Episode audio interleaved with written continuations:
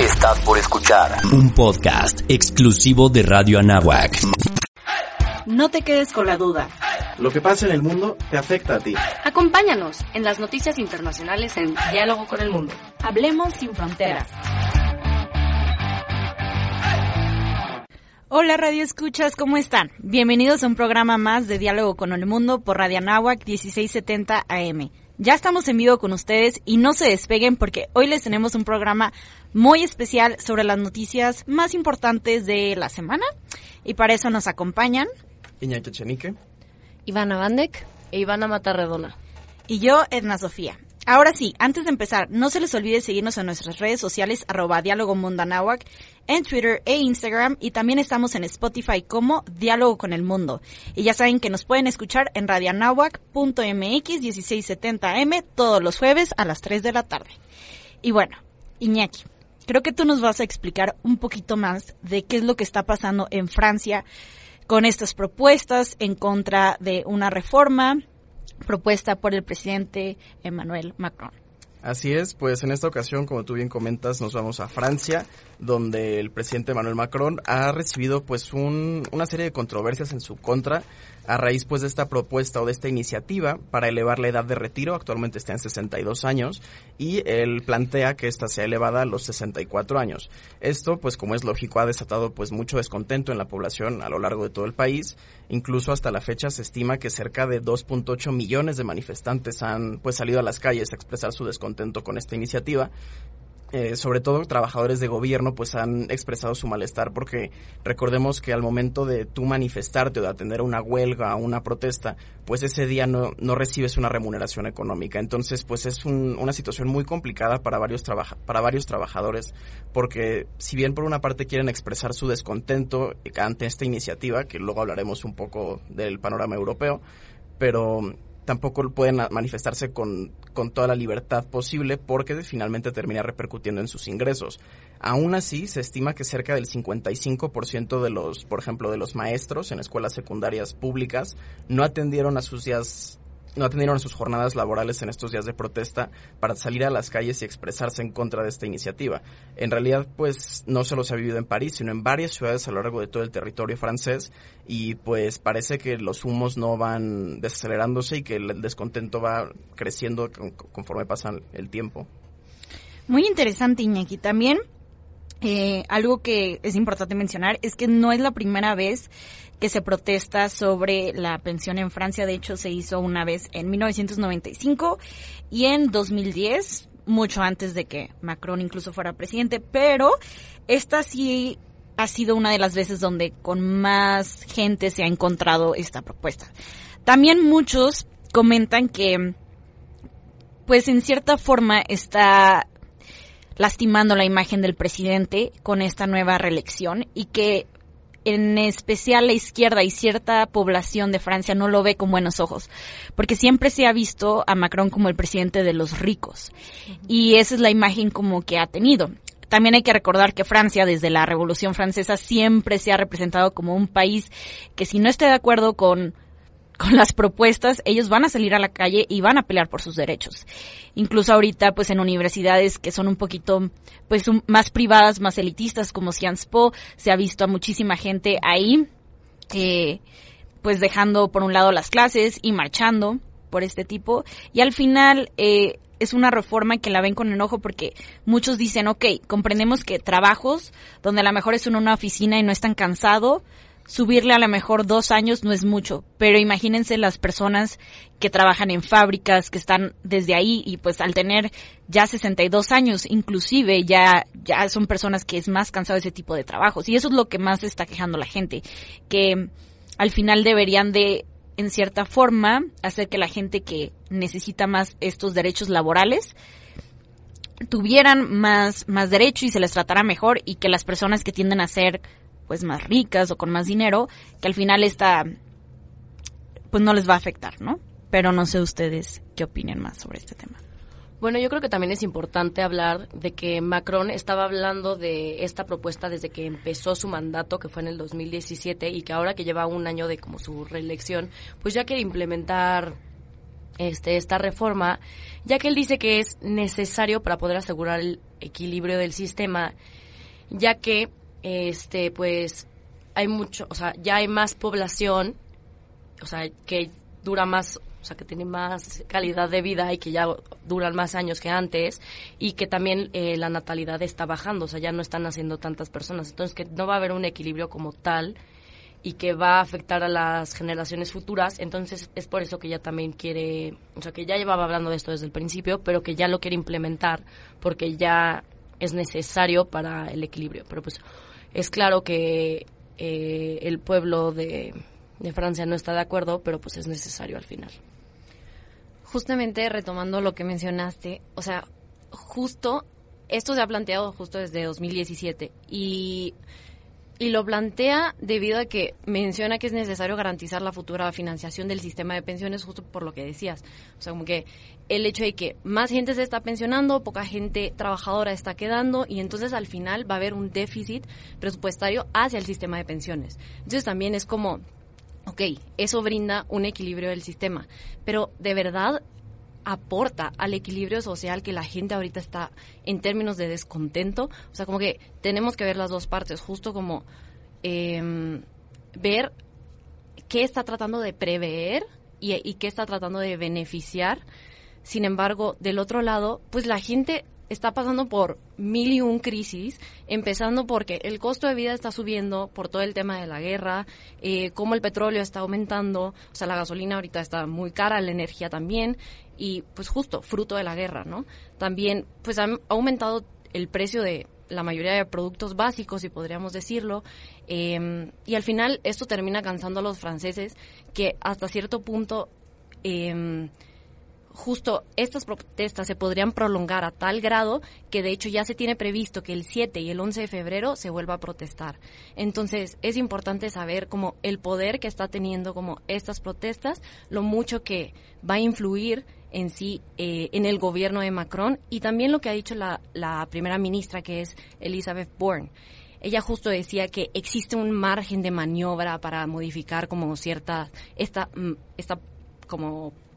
propuesta, sin embargo dice que esa edad de jubilación no es negociable. Entonces, saber cómo hasta qué punto está cediendo cada quien y saber que la población francesa al parecer no va a ceder y justamente por las implicaciones que tiene en su vida diaria y cómo ya de por sí su vida diaria está siendo afectada. Sí, yo creo que un factor muy importante de todo esto es tomar en cuenta que Macron fue reelecto sabiéndose de esta iniciativa. No agarró por sorpresa a nadie en realidad. Y a pesar de que, como tú comentabas, Sofía, que en Francia hay protestas un día sí y el otro también, eh, sí estas han tenido una mayor eh, pues, trascendencia, al menos en medios de comunicación, pero en lo personal no creo que tengan el peso suficiente para revertir una medida de este estilo, que ya está planteada desde 2017. Como tú comentabas, que la primera ministra pues pues abre cierto margen de negociación o de maniobra, pero no de no en cuanto a la edad eh, de retiro. Y también me gustaría comentar que, pues analizando un poco el panorama europeo, o al menos de Europa Occidental, pues en realidad es una tendencia que se ha visto en los últimos años. Muchas naciones con población vieja, como tú comentabas, Ivana, pues se han visto en la necesidad de elevar la edad de retiro para poder sostener la economía. Por ejemplo, eh, Italia, Alemania y España elevaron su edad de retiro a los 67 años, mientras que el Reino Unido, aunque pues no es Unión Europea, no es Unión Europea, pero sigue siendo Europa, eh, la elevó a los 66 años. Incluso fue precisamente por este motivo, porque muchos países europeos en su determinado momento, eh, pues tuvieron políticas más de puertas más abiertas ante la recepción de refugiados y de migrantes, porque justamente necesitan quizás ahora un poco en menor medida, pero en su momento necesitaron grandes flujos de población joven por, con capacidad productiva, con capacidad laboral, porque finalmente, de lo contrario, se podría producir un escenario en el cual el, sistema económico de estos países europeos, europeos pueda desbalancearse. Y pues a pesar de que por un lado entiendo que sea una medida controversial y que genere descontento, entiendo esa frustración para los trabajadores, sobre todo en, en, pues, trabajos pues riesgosos o que ponen en, en peligro la integridad del trabajador, pero también creo que es preciso entender la postura del gobierno de que es necesario sostener el sistema porque al ritmo que va actualmente, pues llegará a un punto en el cual será insostenible y pues podría producirse un, un desequilibrio mucho mayor. Bueno, sí, estoy totalmente de acuerdo contigo, Iñaki, justo en esta parte de que la cuestión europea ha sido muy diferente que en otros países, como por ejemplo pudo haber sido en Asia, en la parte de tener problemas de o sea, de natalidad, o sea, que estén naciendo niños y es por eso que también han, han habido varios programas este que implementó la Unión Europea en el que le pagaban a los padres para tener hijos, ¿no? O sea, como yo te pago cierta cantidad para que tengas un hijo, para que la población siga queriendo, ¿no? Darles incentivos a la población para que pues, para que siga creciendo y que no se vuelva una pirámide invertida de población. Y también, o sea, he visto varios de estos programas, había uno en Italia para justo invitar a gente que se estableciera en el, en el país, no, no sobre, o sea, en, bueno, en pueblillos, por ejemplo, que les vendían casas a un euro, tres euros, eh, con la condición de que pues se instalaran ahí, que renovaran la casa y que aparte pudieran implementar algún tipo de negocio eh, en esos lugares como para poder crecer la población y que estuviera aumentando todo esto. Entonces, pues también es muy importante ver cómo, en efecto, no solamente es Francia quienes están subiendo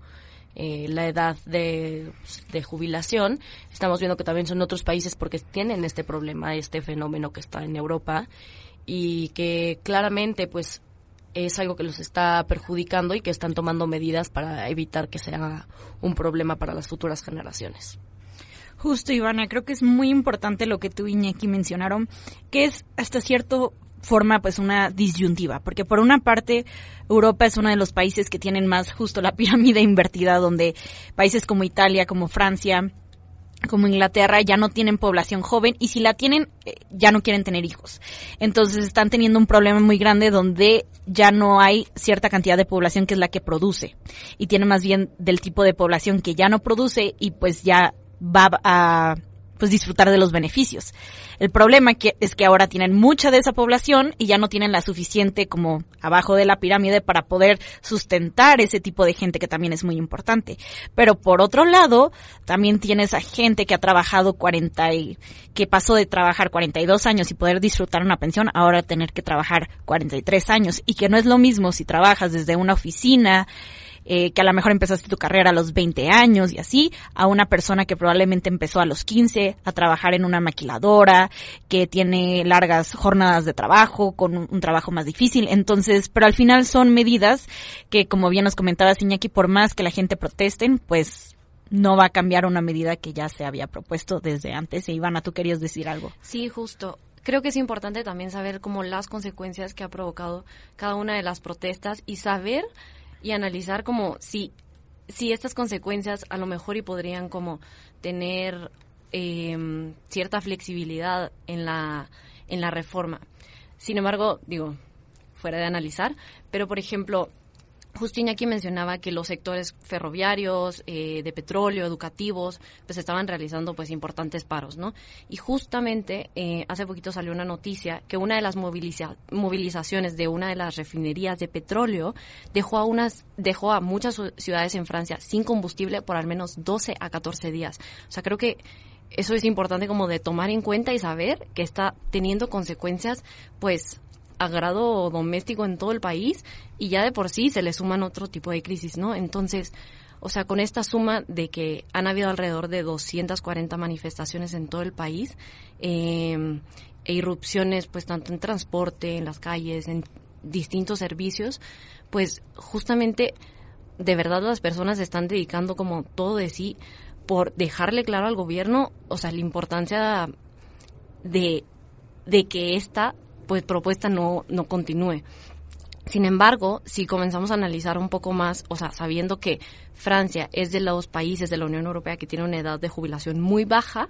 a la hora que te das cuenta de que es muy baja, incrementa mucho más el porcentaje de PIB que deben destinar a, em, a contribuir al sistema de pensiones. Entonces, y si volteamos a ver también como a la deuda externa que Francia tiene, como que se desequilibra y se desbalancea a tal grado que creo que es una medida que es importante como eh, que sí, que sí la prevé, que sí la prevean en términos de financiación. Sin embargo, como decía mi tocaya Iván, es importante también darle incentivos a la gente, ¿no? Como que saber cuáles son como las consecuencias a pues a largo plazo en su vida. Muchas gracias, Ivana. Y justo creo que mencionaste algo muy importante, que es muy distinto ver este problema desde un lado económico y verlo desde un lado social, porque desde un lado social, que al final se relacionan los dos, porque si tienes una buena economía, vas a poder tener mejores derechos, mejores eh, incentivos para la gente y al final justo Francia al ser uno de los países más jóvenes bueno, con la pensión más joven, pues sí, causa cierto beneficio, pero por otra parte también, pues termina siendo, en cierta forma, pues no tan bien. Pero bueno, creo que ahorita algo que podemos mencionar antes de ir al corte comercial es que justo eh, envuelto en todo esto, Netanyahu viajó a París a reunirse con el presidente Macron, de hecho este, este martes, para hablar de problemas sobre mm, cómo se ve la situación geopolítica en Medio Oriente, en especial con Irán, y qué va a pasar con eso. Entonces es más interesante que mientras todo esto está pasando, que a la vez, eh, pues Macron se tiene que concentrar en lo que está pasando en otro país, ¿no? Pero creo que ahorita lo podemos ligar con nuestro siguiente tema. Pero todo esto regresando de este corte comercial, Radio Escuchas, así que no se despeguen porque ahorita regresamos en un programa más de diálogo con el mundo. No te despegues. Aquí está el análisis, en diálogo con el mundo.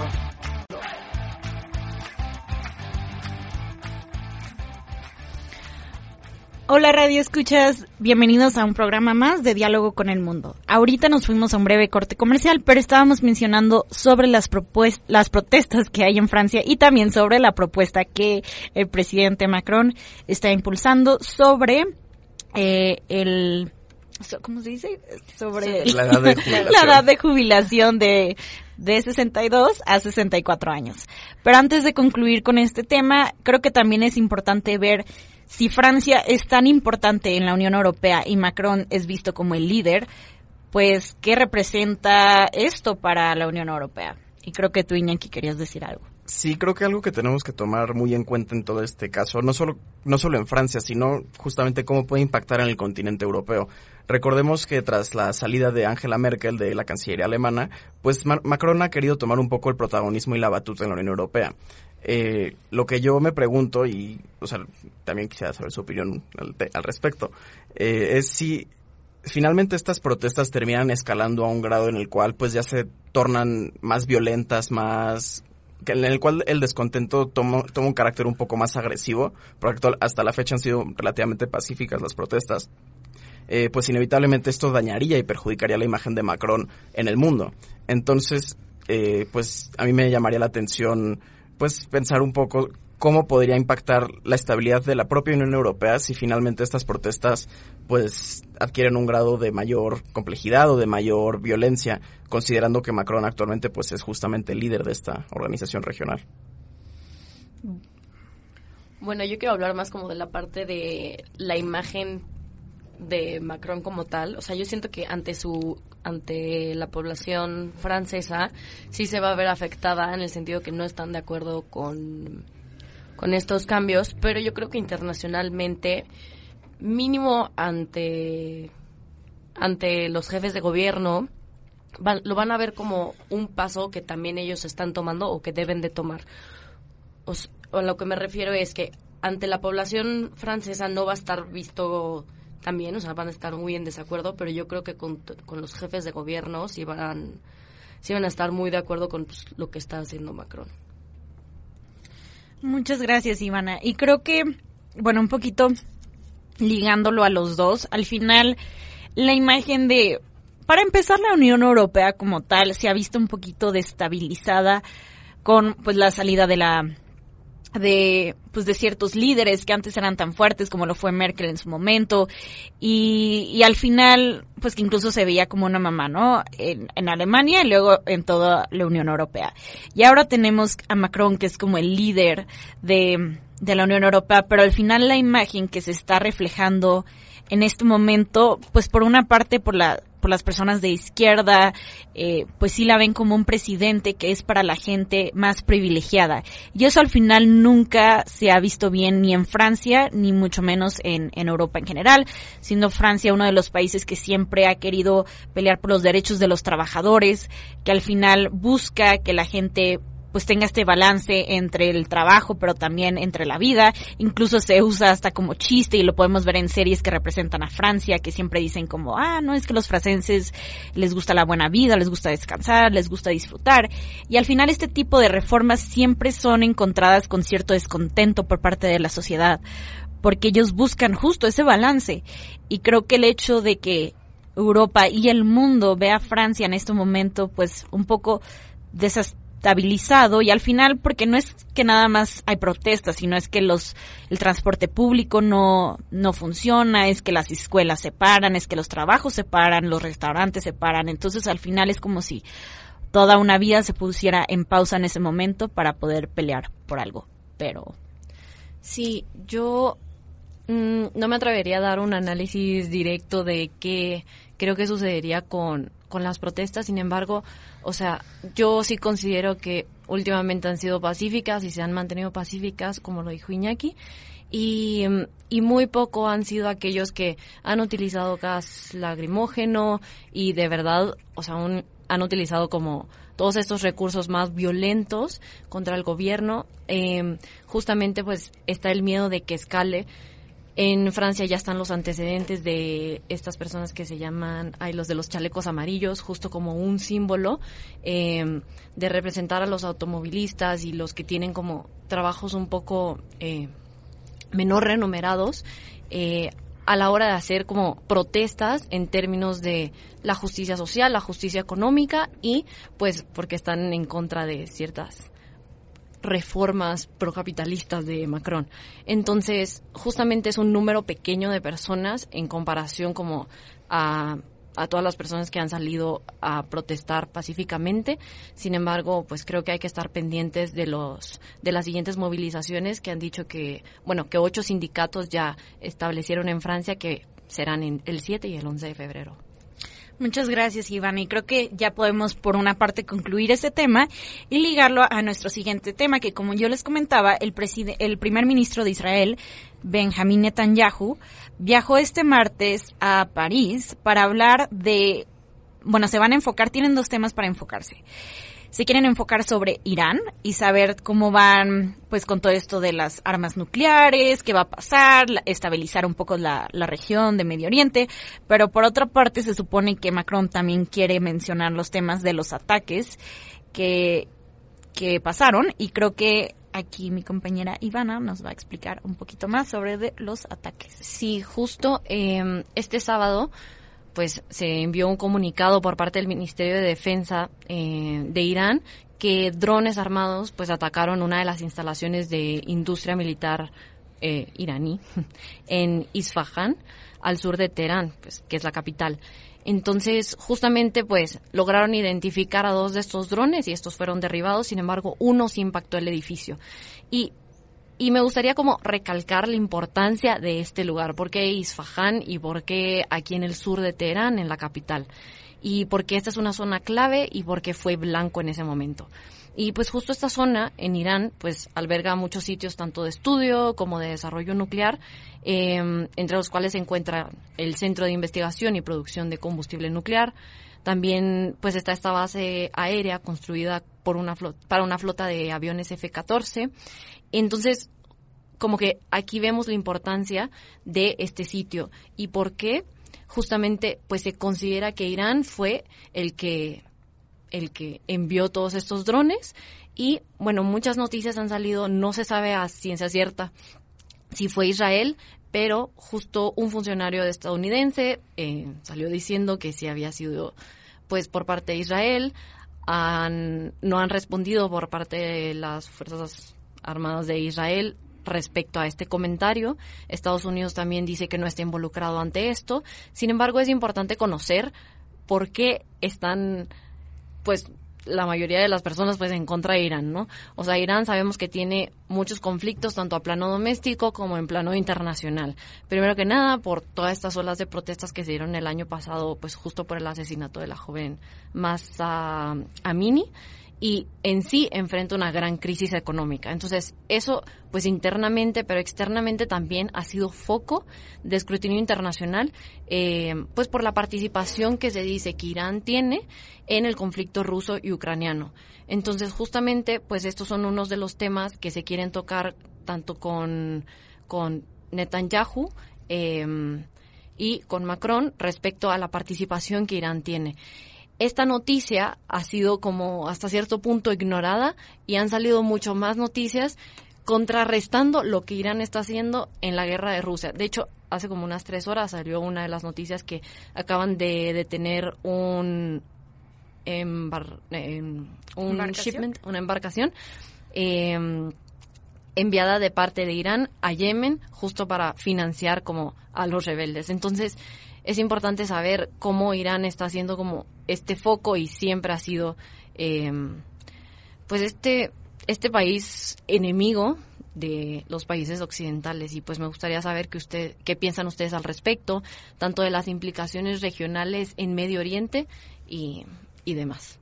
Sí, en, realidad el tema de Irán pues es muy complicado. Lleva siendo un país que durante décadas pues se ha posicionado como una amenaza para los intereses de las principales potencias de Occidente, a la cabeza Estados Unidos, sin ir más lejos. Y en cuanto al tema de Israel, pues eh, a mí me gustaría comentar que desde la reelección por sexta ocasión del primer ministro Netanyahu, pues la situación en Medio Oriente ha tomado un carácter mucho más tenso del que de por sí ya tiene. Eh, varios de los países eh, en principio más cordiales con Israel, por ejemplo Arabia Saudí, eh, pues no han tenido relaciones del todo positivas eh, desde la llegada de Netanyahu. Han, han, atacado o han definido más bien a su gobierno como más radical que antes. Y respecto al ataque en Irán, Precisamente hoy en Naciones Unidas, el embajador iraní, Amir Said Irabani, pues declaró mediante una carta que las primeras investigaciones sobre los sucesos de los ataques con dron indican que fueron por parte de, pues de fuerzas israelíes. Entonces ya es una acusación directa en un foro como Naciones Unidas. Y eh, Israel hasta la fecha, como tú bien comentas, Ivana, no ha respondido ni si sí ni si no, no ha hecho ninguna declaración al respecto pero lo que sí es muy llamativo es que, a ver, a pesar de que en, los últimos años pues Israel sí haya pues tenido algunas agresiones hacia Irán y viceversa eh, pues ya atacar tan, tan frontalmente una de las principales plantas de desarrollo armamentista en Irán, sobre todo considerando la posición y el contexto actual de Irán. Tú comentabas las protestas eh, en nombre de Masa Amini, también el rol de Irán en la guerra en Europa del Este, pues le ha, le ha sido acreedor a muchas críticas por parte de, de distintos países alrededor de todo el planeta. Entonces, que Israel, si finalmente se determina que fue Israel, no creo que no hay que pues adjudicarle la responsabilidad todavía. Eh, si finalmente termina siendo Israel, creo que pues podría eh, gestar una serie de pues de tensiones mucho más profundas entre estos dos países que finalmente son eh, las dos grandes potencias militares de la región y que finalmente podría desestabilizar mucho más una zona que pues de por sí ya ha atravesado varias décadas en conflicto. Y creo que justo algo que tampoco hemos mencionado que también es importante es ver qué está pasando al interior de Israel, en especial con con Palestina, que actualmente se han, bueno, se ha criticado mucho por eh, Human Rights Watch, que una forma en la que los militares israelíes tienden a castigar a ciertos grupos delictivos o ciertas personas de origen palestino que suelen atacar a ciertas personas en Israel es que tienden a demoler sus casas. Y eso es algo que ahorita está pasando mucho o que acaba de pasar que hubieron unos ataques por parte de ciertas personas de Palestina, pero lo que está haciendo eh, esta parte militar, que también es conocido justo como este gobierno es conocido como el más de derecha y el más, en cierta forma, extremista que ha, habido, que ha habido en la historia de Israel, que al final es, es una práctica que tienden a ser como como castigar a las personas al, al, demolir sus, sus hogares, pero al final no solo castigan a la persona que cometió el crimen, sino a toda una familia que puede vivir ahí, ¿no? Entonces creo que es una es algo que está pasando y también es importante ver como sí, todo esto que está pasando con Irán, que siempre pues ya lleva un tiempo pasando, pero también qué está pasando al interior de Israel con Palestina y también, curiosamente, Israel va a firmar eh, Israel y Sudán van a firmar un, un acuerdo histórico de paz en Washington en unos meses. Entonces, es por una parte como que no todo es completamente malo y creo que eso es algo que es muy característico de Medio Oriente, que la gente tiende a decir, no, pues es que está pasando esto y es que está pasando esto y siempre se tienden a concentrar, no, pues nada más está pasando esta guerra o este ataque, pero al final pues ya Medio Oriente sí ha cambiado un poco del Medio Oriente que era antes. Israel empezó, justo como bien nos comentaste, Iñaki, a hacer acuerdos de cooperación, algunos implícitos y otros no implícitos con Arabia Saudita, con los Emiratos Árabes Unidos, pero a la vez ahorita va, va a ser uno con Sudán. Entonces, por una parte sí se ve que se hay más cooperación entre países de Medio Oriente y de África que no se había antes, pero por otra parte los problemas que ya han existido desde hace mucho, pues siguen ahí. Entonces, no sé si alguien Sí, precisamente de estos acuerdos de paz, pues creo que valdría la pena pues eh, recapitular un poco en los últimos años en, la relación entre Israel y diversos países del mundo árabe. Eh, recordemos que bajo la administración del expresidente Donald Trump, eh, pues Israel con Estados Unidos como mediador, pues llegó a acuerdos de, no directamente de paz, pero sí de normalizar relaciones diplomáticas eh, con Marruecos, con Bahrein y con Emiratos Árabes Unidos e iniciaron también a entablar conversaciones con Sudán, precisamente. Entonces, eh, si bien es cierto que Israel en los últimos años pues ha pues ha logrado entablar cierta cordialidad con algunos países árabes, el gobierno actual de Netanyahu, que ha sido pues eh, motivo de bastante crítica incluso dentro del propio Israel. El país está profundamente dividido porque como hemos comentado el gobierno actual pues se caracteriza por el apoyo de distintos partidos eh, sionistas y judíos ortodoxos que suelen pues encontrarse en la ultraderecha o en la extrema derecha, se les suele catalogar así. Y también algo muy importante es que el propio Benjamin Netanyahu actualmente está acusado por casos de corrupción, sobre todo respaldados por partidos políticos de izquierda y de centro de, del, Parlamento israelí. ¿Qué quiere decir esto? Que la estabilidad del propio gobierno de Netanyahu depende de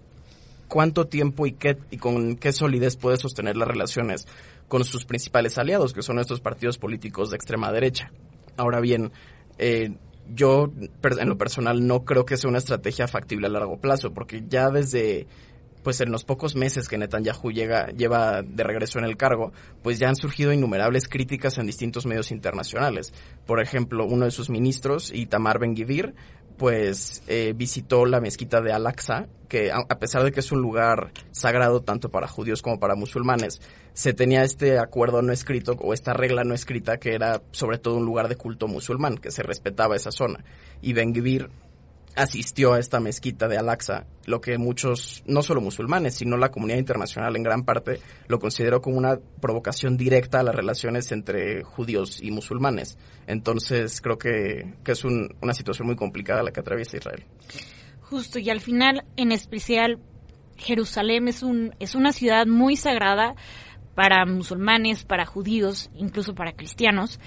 Entonces, al final, justo existen ciertos acuerdos que como tal no están escritos, pero están implícitos, como la mezquita del Domo de la, de la Roca, que en el 2020 justo fue cuando se, se estalló una de los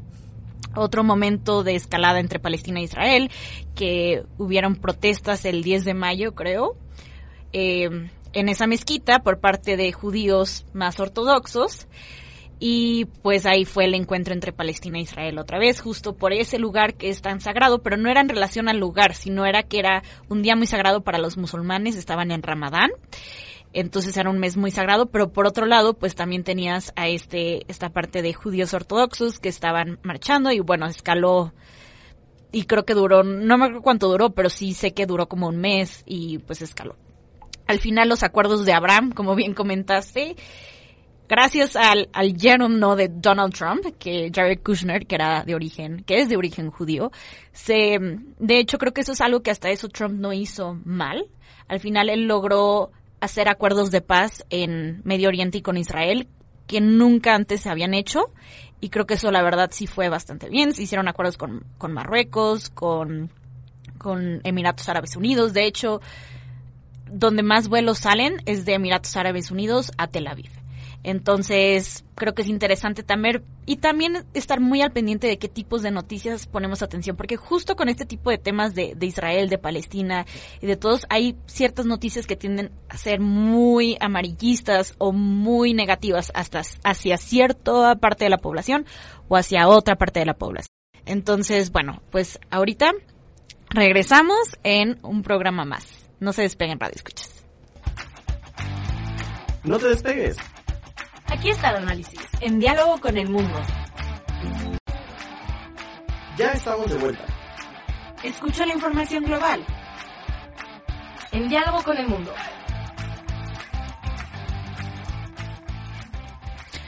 Hola, Radio Escuchas, bienvenidos a un programa más de Diálogo con el Mundo. Ahorita estábamos hablando de la situación en Medio Oriente y también haciendo un llamado a todos los internacionalistas y todas las personas que pues investigan, ven noticias, que al final siempre intenten ser objetivos, porque en específico en lo que pasa en Medio Oriente hay noticias que tienden a ser muy amarillistas y no contar verdaderamente la verdad. Y no es lo mismo las personas que viven ahí y lo están sufriendo cada día, a nosotros que a lo mejor lo tendemos a leer en una noticia que nada más te da un pedacito de lo que verdaderamente está pasando y no te va a contar como tal todo. Entonces siempre es importante y bueno, creo que ahora podemos pasar a otra parte del mundo, a Estados Unidos, y Ivana nos va a contar de lo que está pasando en Estados Unidos con todo esto de, de la policía y del racismo y lo que representa para... Bueno, yo quiero empezar explicando un poco del contexto de qué es lo que vamos a hablar básicamente el día de hoy. Eh, vamos a hablar un poco de la brutalidad policial que se está viviendo en Estados Unidos. Este no es un término nuevo, no es algo que nunca haya pasado en Estados Unidos, solamente que es un tema del que es muy reciente que se esté hablando de, o sea, que se esté haciendo algo al respecto. Y estamos, eh, este, el primer caso fue el de George Floyd, que esto ocurrió en el 2020 y que con la muerte de George Floyd fue cuando empezó todo este movimiento contra la brutalidad policial y también este movimiento de Black Lives Matter en el que se empezó a hablar de muchos casos en el que pues policías este pues mataban a gente eh, afroamericana y también pues llegaba a pensar que era por temas racistas en el que pues en realidad la persona no estaba haciendo nada malo pero el policía por sus por prejuicios o por la situación llegaba a pensar que era algo peor y los mataban. Entonces, este caso de George Floyd, como ya mencioné, llevó todo al movimiento de Black Lives Matter y también luego las otras personas estaban discutiendo si también que la vida de los policías también importaba y que estaban haciendo su trabajo y bla bla bla. Pero hoy nos vamos a enfocar en específicamente estos casos de brutalidad policial y los que acaban de pasar recientemente eh, como, bueno, este no es el más reciente, pero también el que tiene más importancia en el momento es el de Tyree Nichols, que es un varón afroamericano que tenía 29 años y que cinco policías de Memphis, en Tennessee, este, pues le pegaron, le dieron una paliza y acabó muriendo el 7 de enero. Este, mm, hay evidencia de lo que pasó y se está tomando cartas en el asunto, pero pues también eh, se dio un caso más reciente que mi ya nos va a hablar al respecto. Bueno, antes de pasar a, a Ivana, eh, creo que es importante mencionar cómo inició el, el movimiento de Black Lives Matter, que inició con un hashtag en 2013. Esto fue un año después de la muerte de Trayvon Martin en Florida. Después, en 2014, eh, obtuvo más renombre y ahorita es un movimiento que no solo está en Estados Unidos, sino que está en Canadá y está en Reino Unido.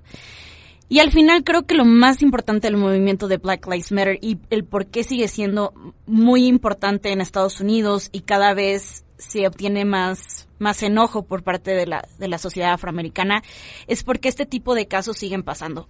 En, hace muchos años, en 1955, Emmett Till es conocido como el precursor de los eh, civil rights en Estados Unidos porque fue un, un hombre afroamericano de 14 años que simplemente por voltear a ver a, en ese momento a una mujer blanca en Mississippi lo lincharon, lo mataron y le destrozaron la cara. Ese fue el inicio del movimiento de los derechos civiles en Estados Unidos porque fue un ataque tan atroz que cautivó a toda la población y de ahí surgió, bueno, más adelante se empezó el movimiento, después con Martin Luther King y todo, como ya lo conocemos. Pero al final lo que quiero mencionar es que son este tipo de,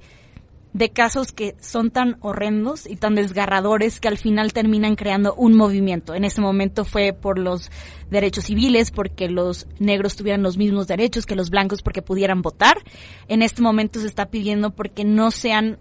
atacados simplemente por su color por parte de la policía. Y, y creo que también es importante mencionar que al final, justo con George Floyd, fue un, un momento donde todo se disparó, pero también otro punto que quiero que mencionemos más adelante es lo que pasó el 6 de enero en la en la en el Capitolio y también ver cómo ese momento fue una protesta de por mucha gente de, de derecha que apoyaba a Trump, que pedía un cierto cambio, que, que no estuviera Biden en el poder. Y el Capitolio estaba lleno de policía, pero todas esas personas no se enfrentaron con el mismo poder y agresión que muchas veces se, se enfrenta, por ejemplo, este señor que estaba en silla de ruedas, que sí tenía un cuchillo y todo, pero al final estaba en silla de ruedas. Entonces, como esa, esa, en cierta forma, esa hipocresía por la cual se ve, por una parte, la fuerza de la policía para una cierta parte de la población y por otra parte, como se ve, y también ser objetivos, decir, bueno, sí, pero esta persona sí tenía un cuchillo o esta persona sí estaba cometiendo un crimen. También ver cómo no sé, Iñaki, si tú nos quieras mencionar algo. Sí, sobre todo en estos temas en general y particularmente en el caso de Tyree Nichols, que como tú comentabas, Ivana, pues es el más eh, mediático en estos últimos meses. Eh, creo que muchas veces se comete el error de, dar una explicación muy simplista algo que es muy complejo. Por, ejemplo, en el caso de Tyree Nichols, eh, sí, es un, evidentemente es un, un suceso de brutalidad policial. las cámaras de tanto de los policías como de, la, de lámparas de calle demuestran que él ya estaba esposado en el suelo y particularmente un oficial con una macana le dio en la cabeza un golpe, procediendo a patearlo, él ya estando en el piso. Esto eh, sobra decirlo, pero cabe aclarar, es injustificable en cualquier situación. Pero, ¿por qué digo que es mucho más complejo de lo que parece? Porque los cinco oficiales también eran afroamericanos. Entonces, creo que es muy... Tal vez no sería una ocasión directamente en la que entraría Black Lives Matter, porque pues es una institución en contra de este de, más bien expresan este discurso en contra del racismo sistémico y los prejuicios interiorizados en la sociedad estadounidense. Pero creo que el caso de Tyree es mucho más complejo que esto. Creo que es, es muy fácil y es muy atractivo muchas veces dar la etiqueta de eh, un joven o, una joven eh, negro sufren brutalidad policial, automáticamente es por el racismo. Muchas veces sucede y es un factor que sí suele tener importancia en muchos casos, no estoy demeritándolo. Pero creo que en otras tantas veces es una situación mucho más compleja y hay otra cantidad de factores que entran en, en juego. Eh, sigue sin justificar que ocurran este tipo de sucesos, obviamente. Pero, eh, por ejemplo, en, el caso de Tyree Nichols, supuestamente eh, lo detuvieron porque él estaba conduciendo de manera irresponsable en la noche del 7 de enero de este año. Eh, lo detuvieron y las cámaras de video enseñan cómo eh, los oficiales le, le, ordenan tirarse al piso y poner las manos detrás de su espalda. En principio él se resiste, eh, le rocian gas pimienta en los ojos y luego él procede a escaparse, o sea, se levanta y escapa. Los policías luego lo detienen otra vez y finalmente ahí ocurre pues don, la, este caso de brutalidad policial, que es lo que les comenté de la macana y las patadas en el piso. ¿A dónde voy con todo esto? Creo que sí son casos que deberían abrir la discusión sobre algunos métodos y algunos trámites de entrenamiento en, los cuerpos de policía en Estados Unidos. Creo que sí es un caso eh, de tantos que abre esta discusión. En cuanto al tema racial, particularmente en esta ocasión creo que no entraría. He escuchado en algunos medios que, que, también es una muestra de este racismo sistémico, porque supuestamente está tan interiorizado que hasta los propios oficiales negros incurrieron en esto. En lo personal creo que no sería un caso de este estilo, pero a lo que invito, no solo a ustedes, sino a la audiencia, pues es a, no reducirse a hacer un análisis de una variable en un fenómeno social. Creo que todo lo que ocurre en la sociedad es producto de la interacción entre diferentes factores y precisamente ahí radica su complejidad. Por eso es tan difícil entender por qué pasan las cosas. Creo que adjudicárselo únicamente ya sea al racismo o a la ideología o a la religión exclusivamente, creo que en ocasiones puede ser un error. Muchas gracias, Iñaki. Y estoy de acuerdo contigo que al final en este caso los policías que lo perpetraron al final son también negros y justo se, se tiene esta idea de que incluso aunque tú seas negro puedes ser racista y perpetrar este tipo de actitudes, por ejemplo, se tiene a Kanye West, ¿no? Que también es una persona que es negra, pero al final ha dicho cosas que para la población afroamericana que está peleando por ciertos derechos o que considera ciertas cosas no lo ha visto como correcto por ciertas cosas que se han dicho. Incluso igual existen muchas personalidades que también son afroamericanas, que han dicho ciertas cosas que como tal se dice. Entonces estoy de acuerdo contigo que es un caso que es completamente muchísimo más complejo y que va más allá de todo eso. Lo que sí es indudable es que mientras este tipo de casos sigan pasando, el racismo y este tipo se van a seguir ligando a lo que está pasando y no porque necesariamente esté correcto, sino porque esa ya es la narrativa que siempre se va a utilizar, como lo mencionamos hace rato con Israel, que al final va a haber ya ciertos títulos como, oh, police brutality y otra vez un ataque de racismo, sin verdaderamente indagar a, a ver, a lo mejor esta persona sí cometió un crimen y se estaban ciertos, ciertos protocolos que a lo mejor esta persona tampoco nos siguió. Bueno, yo creo que en el caso específico de Tyre Nichols, o sea, yo creo que también no es, en mi opinión personal, no creo que haya sido un caso de racismo, sino como de la parte de brutalidad policial en la que pasa cuando tienes autoridad y tienes poder, o sea, como cuando cuando llegas a tener ese tipo de poder y, y autoridad, llega a un punto en el que no sabes medir este como hasta qué punto está bien y qué está mal, porque tú te ves como esa autoridad. Entonces yo creo que pudo llegar a ser eso en el caso de, de Tyron Nichols, pero por ejemplo en el caso más reciente que fue mm, en el de Anthony Lowe Jr., que era un hombre que no tenía piernas, estaba en una silla de ruedas, que sí tenía un cuchillo, pero tú ves el video, no era una amenaza se ve, o sea, puedes presenciar en el video cómo Anthony Lowe se sale de la silla de ruedas y empieza a correr. Bueno, no, o sea, con sus con sus limbs, pero sí, o sea, empieza a huir de la policía. Y aunque estuviera con el cuchillo, también se ve como primero lo atacan con un taser y luego le disparan cinco veces. Entonces a lo que me refiero es como si ya lo habías eh, o sea, atacado con el taser, ya se había tirado al piso, ¿cuál fue la necesidad de aparte dispararle más veces? Entonces ya llega un punto que esa brutalidad y ese exceso de poder y ese exceso de fuerza ya llega a un límite en el que no está bien y yo creo que también es lo, lo que se está um, intentando hacer algo al respecto porque pues una cosa es que hagan su trabajo y intentar arrestar a una persona, pero ya otra es el exceso de fuerza que están usando. Sí, justamente, o sea, creo que es importante esta regulación de la fuerza policial y en sí, o sea, establecer mejores controles en este ámbito, pero también saber que se cuenta, pues, con material, ¿no? Con material de eh, videos. De hecho, para, para este caso de Anthony Lowe, sí, Anthony Lowe, eh,